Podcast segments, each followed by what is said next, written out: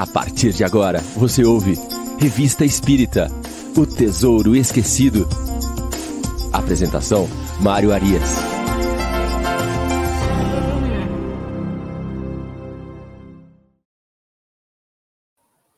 Olá, amigo ouvinte da Rádio Idefran. Estamos de volta com o programa Revista Espírita O Tesouro Esquecido. Hoje é sábado, dia 10 de julho de 2021. Estamos aqui abrindo a manhã de programas da Rádio Idefran. Vamos até o meio-dia estudando muito Kardec. Então não saia daí. Você vai conosco até quase a hora do almoço. Segura a fome ou então pega um cafezinho, um pão de queijo e vamos com a gente. Agora, às 9 horas da manhã, Revista Espírita O Tesouro Esquecido. Às 10 horas, nós teremos o Livro dos Espíritos em Destaque Hoje, com a apresentação de Ricardo Fadu, e às 11 horas, o Evangelho no Ar com o tradicional Chico Cruz, nosso grande amigo, comandante do DAI, Departamento de Assistência Espiritual, lá do Centro Espírita José Max Garcia, que fica no Allan Kardec. Um grande abraço para vocês, amigos da Rádio Defran, um grande abraço a todos que estão chegando para nos acompanhar nesta manhã de sábado. Hoje, excepcionalmente, nós não vamos fazer os comentários do chat, porque o nosso programa hoje é gravado, não estaremos aqui ao vivo, não neste programa, mas semana que vem estaremos de volta com vocês. Nosso programa de hoje é o programa de número 68. Vamos dar sequência no mês de maio de 1859, no nosso estudo da Revista Espírita. Semana passada o programa pegou fogo nós tivemos um artigo muito interessante que foi a música no plano espiritual. Um artigo onde Kardec evoca é, o espírito de Mozart e o espírito de Chopin. Naquela oportunidade, nós tivemos aí a, a condição de conhecer também é, uma sonata que foi trazida mediunicamente pelo espírito Mozart e que foi resgatada em 2004 e que está na internet. Então, se você não viu, se perdeu esse movimento todo, Vá lá na nossa playlist da Rádio Idefran, procure lá pelo Revista Espírita e vá no nosso programa de número 67, que está tudo isso lá. Mas o que, que aconteceu nesse diálogo entre Mozart, Chopin e aquela turma ali da Sociedade Espírita de Paris? Eles, conversando com o espírito de Chopin, eles perguntaram a respeito da música, o que ele achava das suas músicas que ele havia feito enquanto encarnado. Ele disse que gostava dessas músicas, mas que faziam muito melhor lá na erraticidade, no plano espiritual.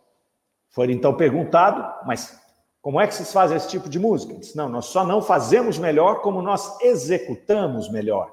E aí Chopin explica naquela oportunidade que a execução se dava por uma legião de espíritos, de espíritos errantes, que usavam as suas gargantas, por assim dizer, não é?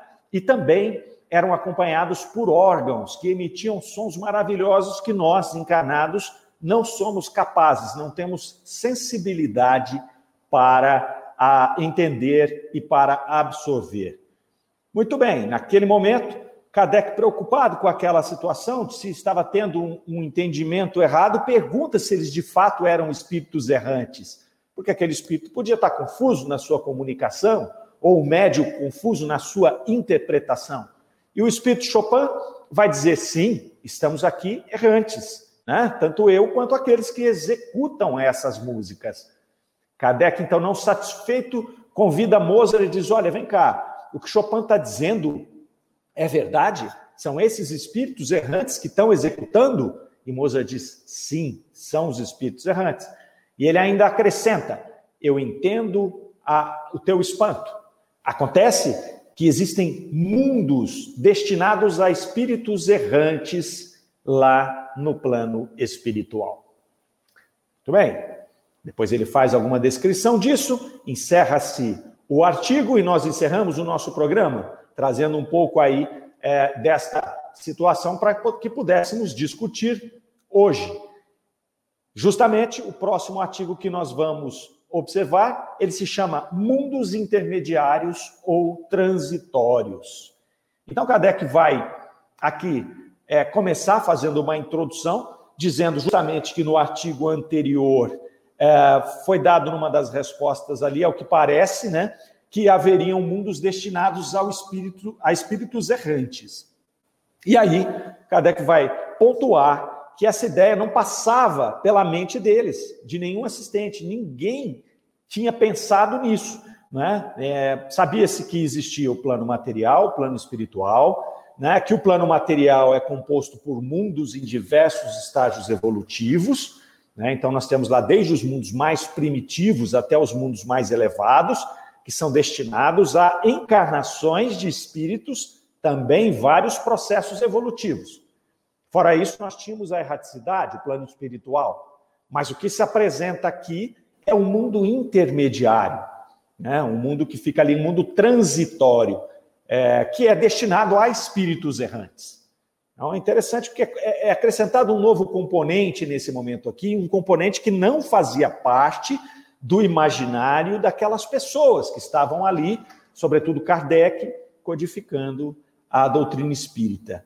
Então, ele vai dizer aqui que, é, para tirar as dúvidas, né, para poder avançar um pouco sobre esse tema, é, Kardec iria entrevistar um espírito fora da Sociedade Espírita de Paris, por intermédio de outro médium que não tinha nenhum conhecimento sobre esse assunto, de mundos intermediários, de mundos transitórios. Isso é muito bonito nós observarmos na doutrina espírita, esse rigor científico de Kardec, que não se conformava com a primeira colocação que era dada pelos espíritos. Então, quando ele se deparava com algum fato estranho àquilo que já havia sido estudado, aquilo que já havia sido comprovado através de observação em vários fenômenos ou em várias, vários diálogos com os espíritos, ele submetia esse espírito à prova, porque ele sabia muito bem que podia ser um sistema desse espírito. Né? Então, aquele espírito de Mozart, juntamente com Chopin, que foi quem deu a, informação da primeira vez, eles poderiam estar equivocados, eles poderiam é, ter um entendimento diferente do que é na realidade. Então, é por isso que ele faz o quê? Ele leva esse assunto para outro centro, para outra localidade, com outro médium e certificava de que esse médium não conhecia sobre esse assunto. Então, vamos, vamos aqui aferir, vamos fazer um controle, vamos verificar essa informação.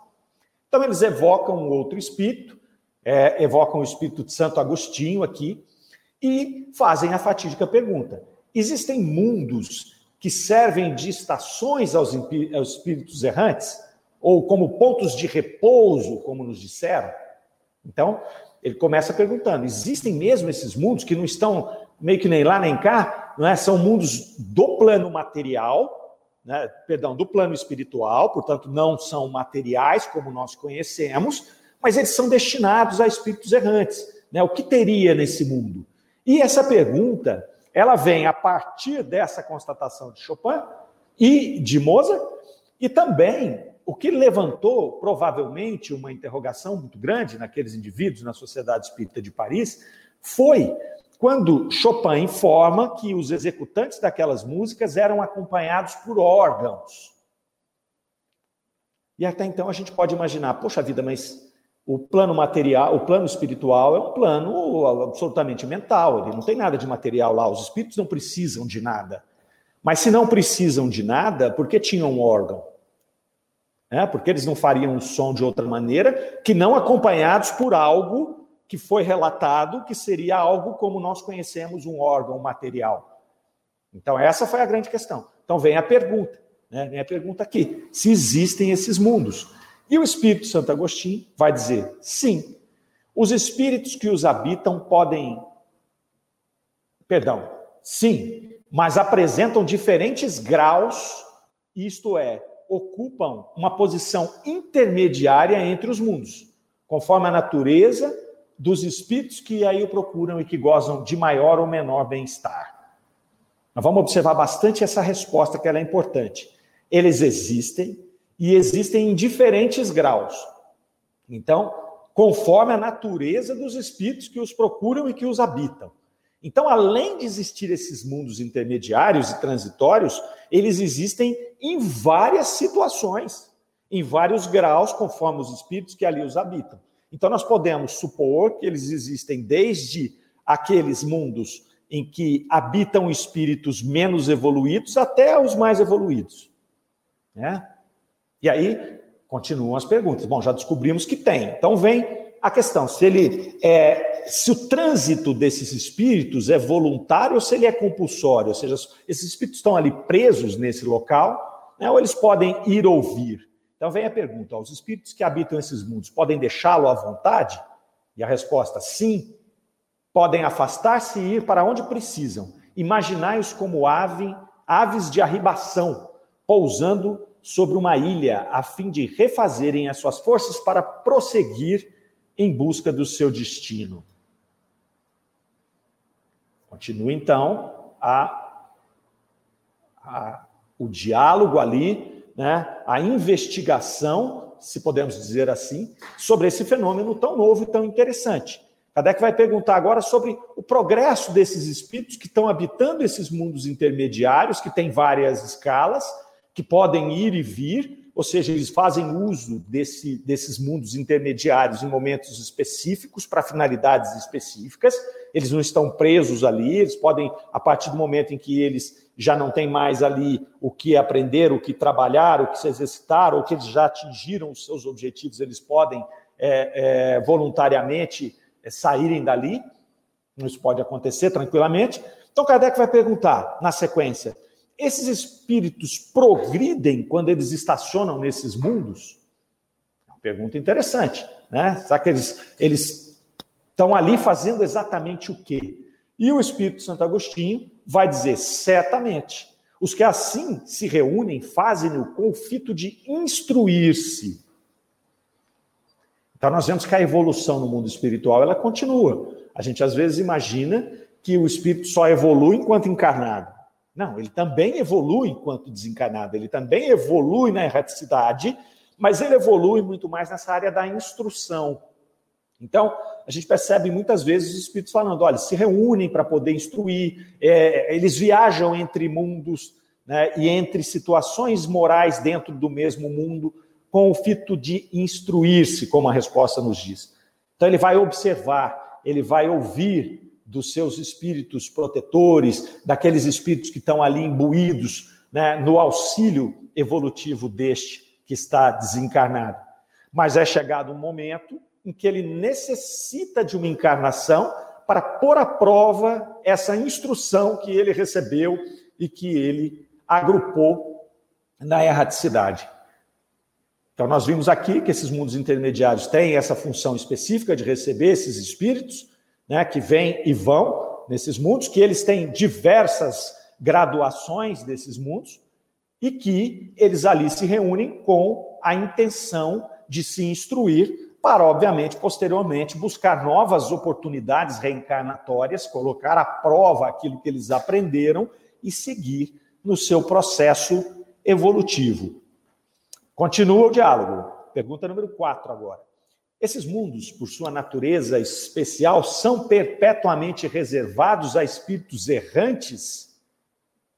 Então, ó, esses mundos, por sua natureza especial, são perpetuamente reservados a espíritos errantes. Aí ele está falando no mundo, no globo, que recebe esses mundos intermediários. E aí o espírito vai responder: não, a sua, sua, sua posição, sua situação é transitória. Próxima pergunta: são habitados simultaneamente por seres corpóreos? Não. Então, são mundos especificamente criados para serem habitados por espíritos desencarnados, errantes, o termo correto. Né? Ou seja, aqueles espíritos que não estão em um processo de reencarnação, não estão com o corpo físico. Continua. Tem uma constituição semelhante à dos outros planetas? Sim, mas a sua superfície é estéril. E por que essa esterilidade? Porque aqueles que o habitam nada precisam. Então vamos entendendo. Né? Ele está dizendo aqui da localização desses mundos intermediários. Né? Está dizendo aqui que eles ficam em globos que são estéreis, em globos ali que estão em situação transitória, porque esse mesmo globo que está estéreo, ele vai, em determinado momento, começar o seu processo de evolução. Né, vamos lembrar que a Terra teve nesse processo lá há milhões, milhões de anos atrás, há bilhões de anos atrás. A Terra era apenas uma massa disforme, inicialmente formada por gases, que depois foi se, foi se consolidando, né? ficou estéreo por centenas de milhões de anos, e aí começou a ter a condição de ter as primeiras vidas, e ela vem evoluindo. Então, nesses globos que estão em começo de evolução, os espíritos vão nos informar aqui que existem esses mundos intermediários, onde estão ali habitados por espíritos errantes, né, por espíritos por desencarnados, e que eles estão nesses mundos estéreis. Por que, que eles habitam esses mundos estéreis? Porque eles não precisam de nada material. Então, esses espíritos não precisam de se alimentar, eles não precisam de se vestir, eles não precisam de combustível para poder colocar nos seus carros. Né? Então, é por isso que eles podem ficar tranquilamente ali em um mundo estéreo. Eles são, esses mundos são, são intermediários, porque eles vão poder, são transitórios, porque a partir do momento que o globo em que ele está vai se desenvolvendo, esse mundo acaba provavelmente migrando para outro lugar. Isso não fica muito claro aqui, mas a gente está inferindo isso pela lógica. Né? Novamente, a gente volta a dizer: tem algumas coisas que a gente está falando do que está aqui, tem outras que são o nosso entendimento. Cabe a qualquer um ali poder é, compreender de outra forma.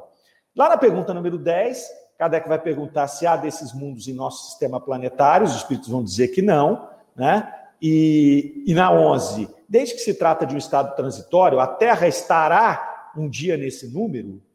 E aí os espíritos respondem, já esteve. Então, olha, existem esses mundos intermediários aqui? Essa foi a pergunta, lá em 1859. Não. Mas a Terra vai um dia estar assim? Não, ela já esteve. Porque no seu momento de formação, quando a Terra ainda era estéreo à vida, ali estava já sendo habitada por espíritos né, nesses mundos intermediários, que são mundos ali construídos, feitos de alguma maneira no plano espiritual. E eles vão até informar que deles foi no período da sua formação. Aí Kardec vai fazer uma nota aqui, esclarecendo ali que esta, essa mensagem né, e estas, esse diálogo com Santo Agostinho, as mensagens anteriores, elas vêm mostrar que nada no mundo é inútil, nada na natureza é inútil. Então, se nós observarmos um mundo em formação ali, ele fica às vezes um bilhão de anos no seu processo de formação, nós vamos imaginar, poxa, isso é uma coisa meio inútil hoje no momento, né? A gente pode até imaginar que em algum momento ele vai ter vida, ele vai servir para a evolução, mas naquele momento ali, aquela massa disforme, estéreo, você pode até imaginar, poxa, não tem muita utilidade isso. Né? Os espíritos vêm nos mostrar que ali pode estar cheio, repleto né, com esses mundos intermediários, recebendo os espíritos né, errantes ali nessas suas migrações. Na semana passada, uh, nós tivemos um, uma, uma internauta perguntando para a gente, dizendo assim: olha, por que, que os espíritas, né, não sei de quem ela estava falando em espíritos, porque a gente não pode generalizar, não é? Mas o que, que acontece? Por que, que os espíritas aceitam que é, a, a citação de que a vida em Júpiter e não aceitam as colônias espirituais, sobretudo as que são agora né, muito relatadas aí na, na, no movimento espírita brasileiro. Bom, a gente não quer aqui entrar em polêmica e nem discutir movimento espírita brasileiro e nem obras de médiums atuais, porque a gente está estudando a revista Espírita.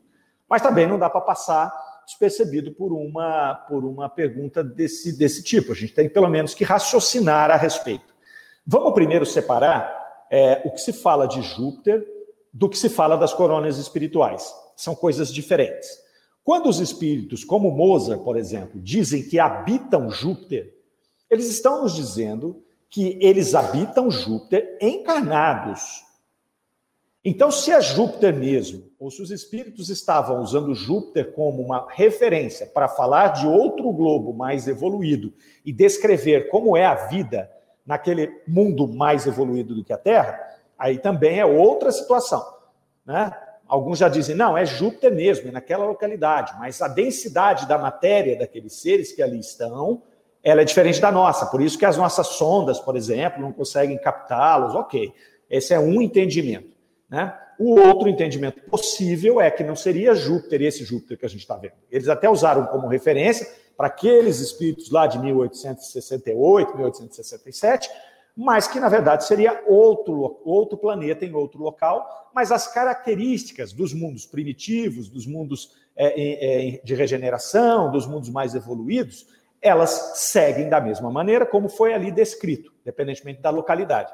Mas, de qualquer forma, nós temos que compreender que quando eles estão falando ali daqueles habitantes de Júpiter, são seres encarnados.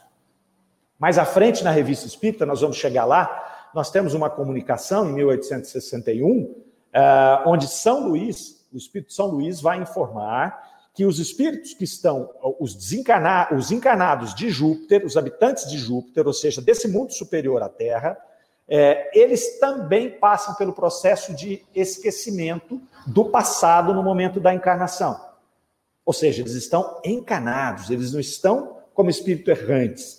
Eles estão encarnados em um mundo superior, portanto, com uma densidade material menor que a nossa, com corpos físicos menos, menos densos do que o nosso, né, por serem espíritos mais evoluídos, estarem em um mundo mais evoluído, mas continuam sendo encarnados, passam pelo processo do esquecimento. São Luís informa nessa, nesta, né, nessa nota lá em 1861 que esses espíritos, quando eles se comunicam conosco no planeta Terra, via mediunidade, eles estão em processo de sonolência lá, porque é assim que funciona.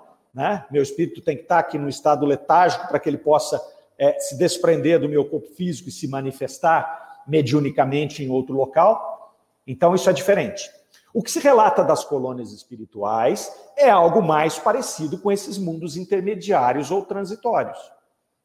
Né? Então, quando Kardec vem trazer para nós esses mundos intermediários ou transitórios, depois, se você avança com colônias espirituais, ela só se encaixa nesses mundos aqui. Kardec não avançou sobre isso. É essa, esse é o grande dilema. Né? Kardec não detalhou não, não deu tempo para se detalhar muito como eram esses mundos intermediários ou transitórios. Mas nós temos algumas referências de que algo existe lá e que não é puramente no plano mental. Vocês viram que nós citamos ali uma, uma lá no Duende de Bayonne, nós citamos o que acontecia ali. Né? A menina foi fazer uma viagem com o irmão desencarnado, ela chegou no local, ela identificou as outras crianças que ela conhecia que haviam sido desencarnadas, ela cita construções, ela cita o calçamento, ela cita um apartamento decorado com mesa, com caneta, com, com papel. Depois nós vamos ter ao longo da revista espírita, e a gente já se compromete aqui a sempre que aparecer esse tema a gente levantar, porque ele é um tema interessante para se refletir. Nós não podemos fechar questões na doutrina espírita, a não ser que elas não, te, não tenham margem nenhuma para poder serem questionadas. Né? Esse, sob meu ponto de vista, não é um deles. Né? Então, nós vamos sempre que encontrarmos na revista espírita alguma coisa que pontue né, esses mundos intermediários e transitórios e que faça até alguma referência ou não com colônias, aí a gente pode parar o entendimento onde quiser, não tem problema, a gente vai chamar atenção aqui. Então, nós vamos ter vários outros momentos em que os espíritos citam coisas materiais, como é o caso desse órgão. Esse órgão é algo que, se a gente for fazer um entendimento, é um órgão, é um aparelho. Né? Então, como é que esse aparelho foi construído? Onde ele toca? Por que ele toca? Por que precisa do aparelho? Essas são reflexões que a gente precisa fazer. Né? Então, essa, esse aqui é só um dos, dos, dos pontos que a gente vai deixar aqui para ir continuar amarrando. Né? A Kardec não, não chegou no ponto de descrever profundamente esses mundos intermediários ou transitórios. Até porque a tarefa de, de, de Kardec era hercúlea. Ele tinha, que, ele tinha que codificar tudo na doutrina espírita. Então, tem pontos que talvez até não havia acabouço teórico para poder receber esses pontos todos. Então a gente tem que pensar nisso. Né? Ele, ele, ele recebeu aquele volume enorme de, de informações, trabalhou durante 12, 13 anos ali, e, e, naquele momento não se podia pegar esse véu que estava sendo levantado aos poucos e dar uma chacoalhada nele, né? porque a gente poderia não entender nada. E aí esse processo de implantação da doutrina espírita ele se perderia. Tanto que Kardec deixou bem claro esse caráter progressivo da doutrina. Olha, nós vamos conhecer mais coisas, a própria ciência vai nos dar condição de conhecer mais coisas, o no nosso entendimento, o nosso amadurecimento espiritual. Então vamos deixar essa história de colônias aí embaixo do tapete, né? Voltando a dizer, Kardec não descreve colônias espirituais, né? Mas esses mundos intermediários ou transitórios é o que mais chega próximo desta descrição e a gente vai ver mais exemplos sobre isso. É, e fazendo uma pequena reflexão, se a gente imaginar o seguinte: bom, é transitório. Se nós imaginarmos colônias espirituais, ou seja, esses mundos intermediários ou transitórios, que pudessem estar aqui próximos da nossa obra para receber espíritos que estão é, na esfera do planeta Terra, né, portanto, envoltos aqui é, com o seu perispírito na constituição do planeta Terra, se eu precisar de um bivac, se eu precisar de um acampamento, é muito mais fácil eu usar esse acampamento aqui próximo do planeta Terra do que usar esse acampamento lá no outro mundo, né? lá em, sei lá, em Marte. Porque aí eu vou ter que alterar o meu perispírito para poder é, é, é, ser, ser, levado até lá, a não sei que tenha outro mecanismo. Não é? Então vamos pensar. Suponhamos que exista um mundo intermediário ou transitório aqui né, no, no, no contexto do planeta Terra. Por que, que ele vai ser transitório? Porque só precisa né, desse, desse espaço transitório, desse mundo intermediário, um espírito que tem alguma coisa para fazer lá. Nesse caso aqui, para se instruir. Às vezes o espírito está muito perturbado, ele pode até passar por lá para né, algum tipo de manejo psicológico, como diz a nossa amiga Soraya, lá do grupo Luz Espírita, Luz, é, do grupo Luz e Amor, grupo Espírita Luz e Amor. Então, ok. A partir do momento em que o planeta Terra vai evoluindo, passa para um planeta de regeneração, a massa, a grande massa composta pelos espíritos que aqui se expressam, também vai evoluindo. Então, às vezes, esses espíritos não precisarão mais desses mundos intermediários. Às vezes, o seu processo já mais evoluídos, mais esclarecidos na erraticidade, não vão levá-lo à necessidade desses acampamentos transitórios. E aí eles deixam de fazer sentido, e por isso que eles são transitórios. Porque eles não são fixos ali, eles podem ser como acampamentos. Foi Mozart que usou essa palavra, são como bivacs, são acampamentos. Ele pode ser desmontado e levado para outro lugar onde ele pode ser usado em outro plano. Sei lá eu de que jeito. Né? Então é isso. Eu não vou me alongar mais nesse negócio aqui, não. Ainda bem que eu não estou vendo vocês nos comentários hoje, senão vocês vão ficar fazendo pergunta difícil, porque isso aqui é difícil, gente. Isso aqui, quando a gente envolve isso aqui, né, movimento espírita mais atual, com Kardec, envolve mundo transitório, costuma ter divergência de opiniões. Hoje, como nosso programa é gravado, eu estou fazendo os comentários. Mas na semana que vem a gente pode conversar sobre qualquer coisa, tá certo? É óbvio que eu estou brincando com vocês aqui, mas o nosso objetivo aqui é estudar, é aprender com todo mundo. Eu não sou dono da verdade, né? A gente só quer fazer uma reflexão e essa reflexão tem que ser democrática. Pois bem, depois voltamos a falar dos mundos intermediários e transitórios. Vai ter muito assunto até 1969, né? É... 1869, né? Até 1869, vai ter muito assunto para a gente discorrer ainda é, pela revista Espírita, mas agora nós vamos para o outro artigo, também não menos interessante, que vai falar da ligação entre espírito e corpo. Então, o Kardec começa aqui na Revista Espírita, ainda em maio de 1859, a falar para nós ali que uma das amigas deles, a senhora Schutz, que é perfeitamente ligada ao mundo e que parece não querer deixá-lo tão cedo, evocada enquanto dormia, mais uma vez deu provas da perspicácia do espírito nesse estado. É, então, aí um dia, lá, ele está relatando aqui, um dia, ou melhor, uma noite, né, a, a evocação se dava à noite, depois de uma longa conversa, disse ela: Estou fatigada, necessito de repouso, vou dormir, meu corpo precisa disso. Olha que introdução né, é, intrigante. Então, eles estão lá evocando a senhora Schutz, que era uma amiga deles lá, da Sociedade Espírita de Paris. Então, eles estavam evocando. E aí ele faz, ele chama a atenção, diz: olha, ela vai dar uma prova aqui de como o espírito né, evocado, ou seja, desprendido do corpo físico, ele pode é, ser mais perspicaz do que quando ele está aqui né, encarnado é, e conversando e tendo o seu cérebro, tendo toda a matéria, enuviando ali o teu espírito e até o seu entendimento das coisas. Então ele faz essa referência. Então eles evocavam a senhora Schultz, ela estava dormindo lá na casa dela, eles na sessão, a evocavam, vinha o seu espírito desprendido do corpo, naturalmente, e dava as comunicações mediúnicas. Nesse dia, chama atenção porque ela disse que estava cansada, que precisava descansar. Kardec não perdia nenhuma oportunidade de, de, de, de pesquisar, nenhuma oportunidade de entender o que estava acontecendo lá. Vai dizer, mas por que você precisa repousar? Seu corpo está lá repousando. Nós estamos conversando com o seu espírito. Então, seu espírito não precisa de repouso. Então, ele já coloca e aproveita essa situação que eles estavam ali conversando com ela sobre vários assuntos e diz: olha, puxa, aqui tem um ponto interessantíssimo. Por que esse espírito diz que precisa repousar? E aí ela vai responder: vocês estão enganados. O meu espírito, ele se destaca pouco a pouco do meu corpo, mas ele fica ligado ao corpo como se ele tivesse um, como se fosse um balão preso pelas cordas no poste. Olha que analogia que ela faz. É, então ela vai dizer para ele: ó, você está enganado, né, achando que meu corpo físico está lá descansando. É, o espírito se desprende do corpo físico, vem aqui fazer essa comunicação. Mas existe uma ligação, um fio que está conectado lá no meu corpo físico.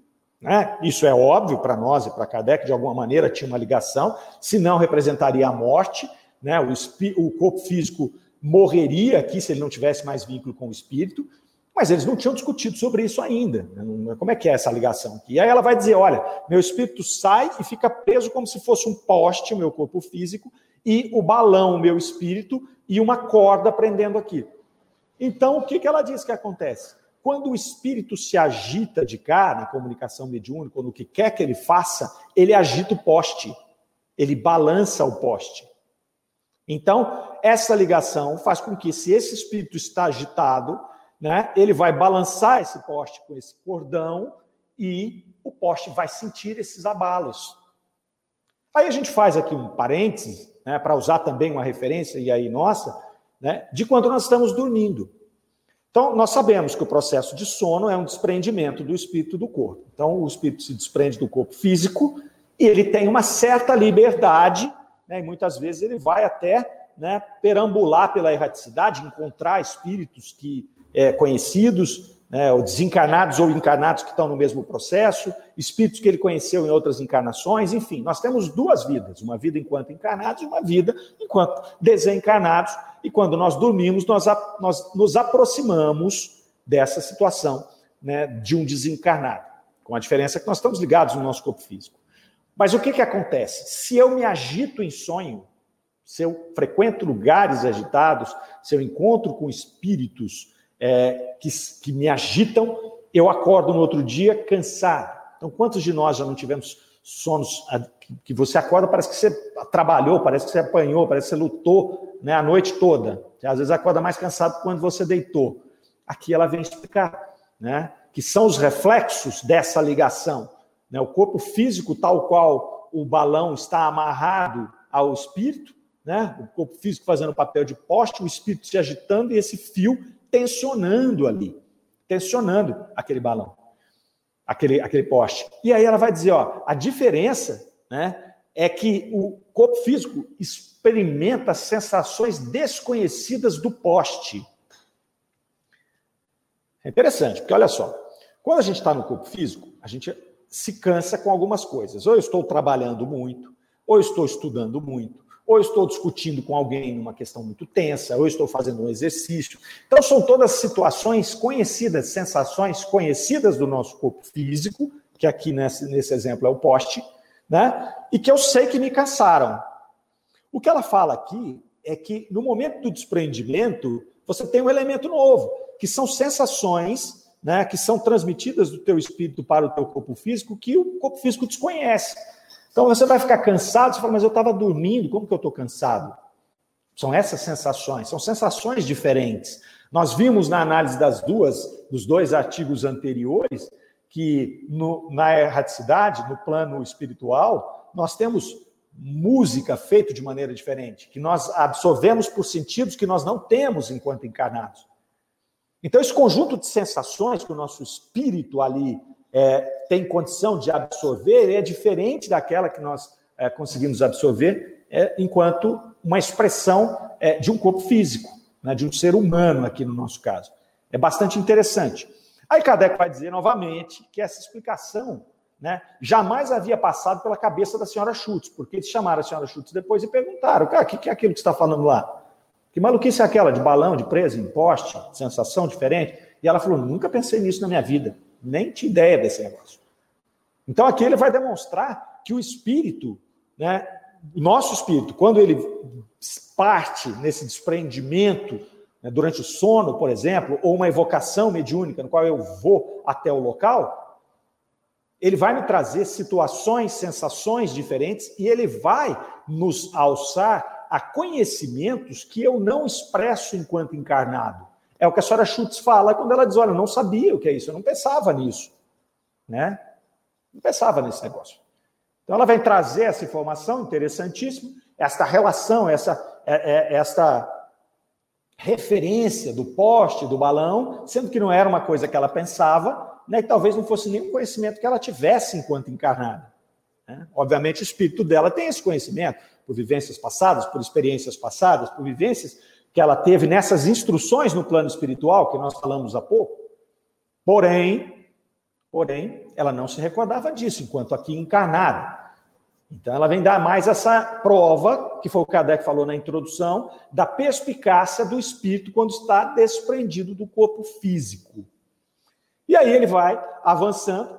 Kardec sempre fazia essas, esses relacionamentos entre essas coisas que aconteciam, das comunicações dos espíritos com fatos de outros fenômenos que ele ligava, que vinha de outro lugar, que eram estranhos, porque é isso que ele vinha compondo na doutrina espírita. Né? Ele vinha tirando essas provas, por isso que a doutrina espírita tem esse caráter que, que, que científico, né? de observação. Então eu vejo um fenômeno aqui, eu quero observá-lo em outro lugar, mesmo que eu não tenha a condição de reproduzir o fenômeno. Porque a doutrina espírita, com toda a complexidade que a gente já cansou de falar aqui e não vai cansar de falar até chegar em 1869, né, ela apresenta esse grau de complexidade. Estamos tratando com outras inteligências que têm vontade própria, que têm livre-arbítrio, que têm hierarquia. Então, às vezes, o que eu pergunto para ela, ela não quer responder, ou o que eu pergunto para ela, ela não pode responder, porque não chegou a hora, porque aquele que está acompanhando ela lá, que é um espírito acima dela, diz: Você, isso aqui você não pode falar. Isso a gente vai ver várias vezes ao longo das comunicações, sobretudo na revista Espírita. Então, ele vai juntando esses pedaços. E aqui é mais um exemplo disso, porque ele vai dizer lá que ele, conversando com outra pessoa, o senhor R., né, um antigo ministro residente nos Estados Unidos, junto ao rei de Nápoles, é, que era um conhecedor da doutrina espírita, fez uma visita ali e perguntou se eles já tinham visto nos fenômenos de aparição, né, se tinham observado alguma diferença entre a comunicação de um espírito vivo e de um espírito desencarnado. Então, vejam que interessante. Esse senhor R chega lá e diz assim: Meu, quando vocês estão lá se comunicando com o médium, vocês já viram diferença nos espíritos? E aí Kardec vai dizer a ele: Não, a única. Quando a gente precisa saber, a gente pergunta para ele. Né? Na senhora Schultz, eles sabiam, porque eles tinham evocado, a senhora Schultz ela era amiga deles. Mas muitas vezes nas comunicações eles não sabiam. E isso a gente vê, quem participa de reuniões mediúnicas, às vezes você está lá, né, o espírito está se manifestando e você vai percebendo ao longo da conversa que é uma pessoa que está encarnada. Não é um desencarnado. Então, muitas vezes você já até pergunta, se está em dúvida, você pergunta, mas que estado que você está, né? Você já tenta descobrir isso. É assim que Kardec fazia. E aí o senhor R vai dizer para ele ali que eles tinham outro meio, que eles perceberam, através de médium vidente, que havia uma diferença.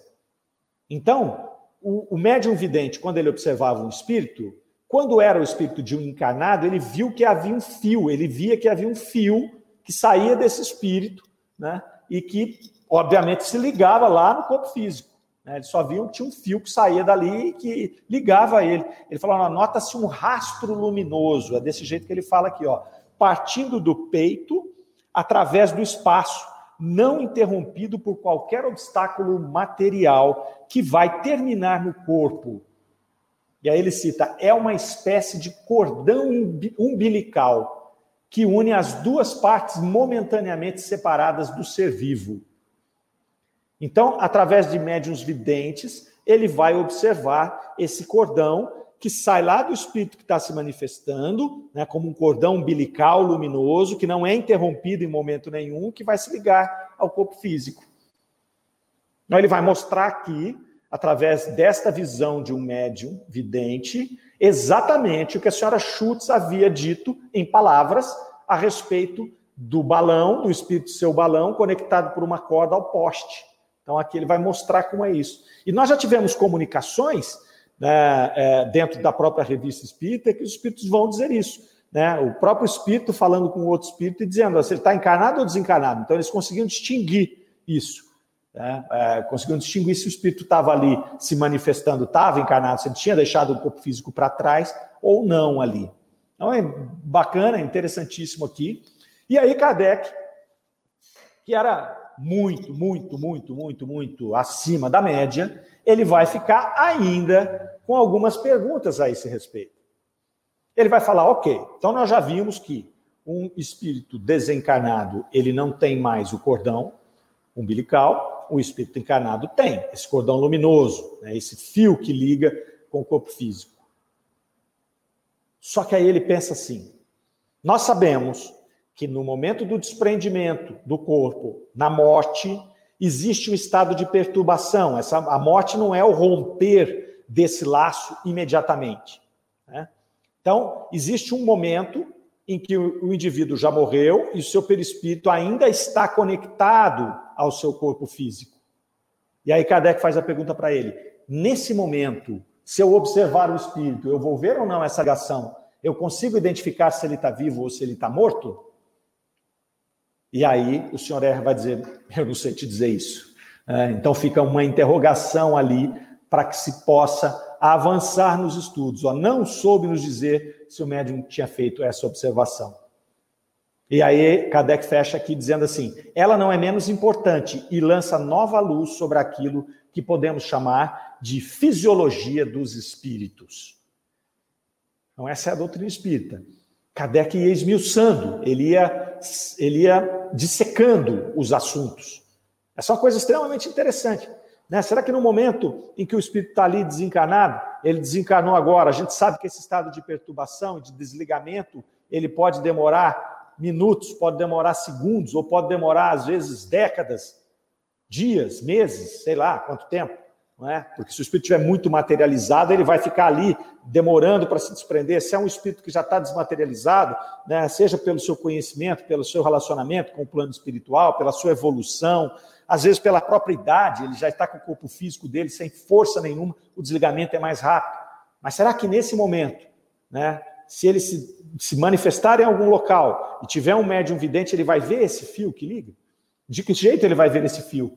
É aí que Kardec vai deixar essa situação para ah, análises em momentos oportunos ali à frente. Ok? Então tivemos aqui hoje dois artigos muito interessantes, né, que nos dão aí ah, esse desejo por nos aprofundar na doutrina e nos mostram aqui o que é essa nossa caminhada pela revista Espírita. Nós estamos procurando aqui compreender a doutrina espírita neste programa, com os olhos daquelas pessoas que estavam lá em 1859, com os conhecimentos que eles tinham. Né? Então é, é muito interessante você vendo como é que foi construído esse edifício que foi a doutrina espírita. Então, tijolo a tijolo, conhecimento por conhecimento. Então, o Kardec tinha dúvidas, ele ia buscar, daí às vezes, daí dois, três, quatro meses na revista espírita, às vezes um ano, ele traz ali a informação. Ó, oh, tínhamos dito em tal época que era desse jeito, agora chegou um componente novo, você chegou um tijolo novo, chegou um material novo. Teve momentos em que Kardec reviu as suas posturas, como é o caso da possessão. No início da codificação ele diz não há possessão, e depois lá no final ele diz: olha, estávamos errados com relação a isso. Ele vai falar isso também na época dos espelhos mágicos, lá da água, que a pessoa usava um copo, se não me falha a memória, para poder fazer uma manifestação. E no primeiro momento, Kardec falou do, que, que, que, aquele copo fazia parte do processo, depois ele volta e falou: olha, não, não fazia não, a gente estava com o entendimento errado. Kardec não tinha problema em fazer correções nos seus pensamentos. Tanto que, novamente, Kardec deixou a doutrina dentro de um contexto progressista e ele falou que a doutrina caminharia para e passo com a ciência, porque se a ciência aprovasse algo que a doutrina estivesse sido é, codificada de maneira errada, alteraria a doutrina sem problema nenhum. Então, muitas vezes nós ficamos dentro de uma caixa, nós não aceitamos absolutamente nada. Novamente, nós temos que ter o rigor de Kardec. Para aceitar alguma coisa, tem que passar pelo crivo da razão primeiro, depois nós temos que verificar se há concordância dos espíritos, depois nós temos que verificar se há coerência doutrinária, se ela não é contrária à codificação. Então, uma série de coisas. Mas ele vai mostrando aqui para nós né, essa progressividade da doutrina, esse incremental de conhecimentos que hoje ele, ele, vai, ele, ele chega num patamar e depois a gente percebe que cabe mais coisa aqui em cima e depois cabe mais coisa aqui em cima. É assim que o ser humano evolui. Né? É assim que a gente vai fazer e é assim que Kardec nos ensina a conduzir a doutrina espírita. Sempre com muito rigor, com muito cuidado, com muita cautela, né? mas sempre olhando tudo o que está à nossa volta, sempre perguntando por tudo, né, de maneira inteligente, de maneira coerente, de maneira respeitosa com os demais, como Kardec sempre fazia. Tá certo, pessoal? Foi uma alegria estar com vocês mais uma vez. Esperamos nos encontrar aqui a semana que vem. Compartilhe esse vídeo, deixe o seu joinha aí para que ele possa circular entre mais pessoas e mais e mais pessoas estarem aqui no chat, né, colocando seus comentários. Né? Mais uma vez, hoje a gente não fez a leitura dos comentários, porque o programa é gravado, mas daqui a pouquinho nós estamos discutindo de novo com vocês aqui, comentando. E nós deixamos aí um abraço a todos. Fiquem com Deus. Até a semana que vem. Rádio Defran é amor no ar.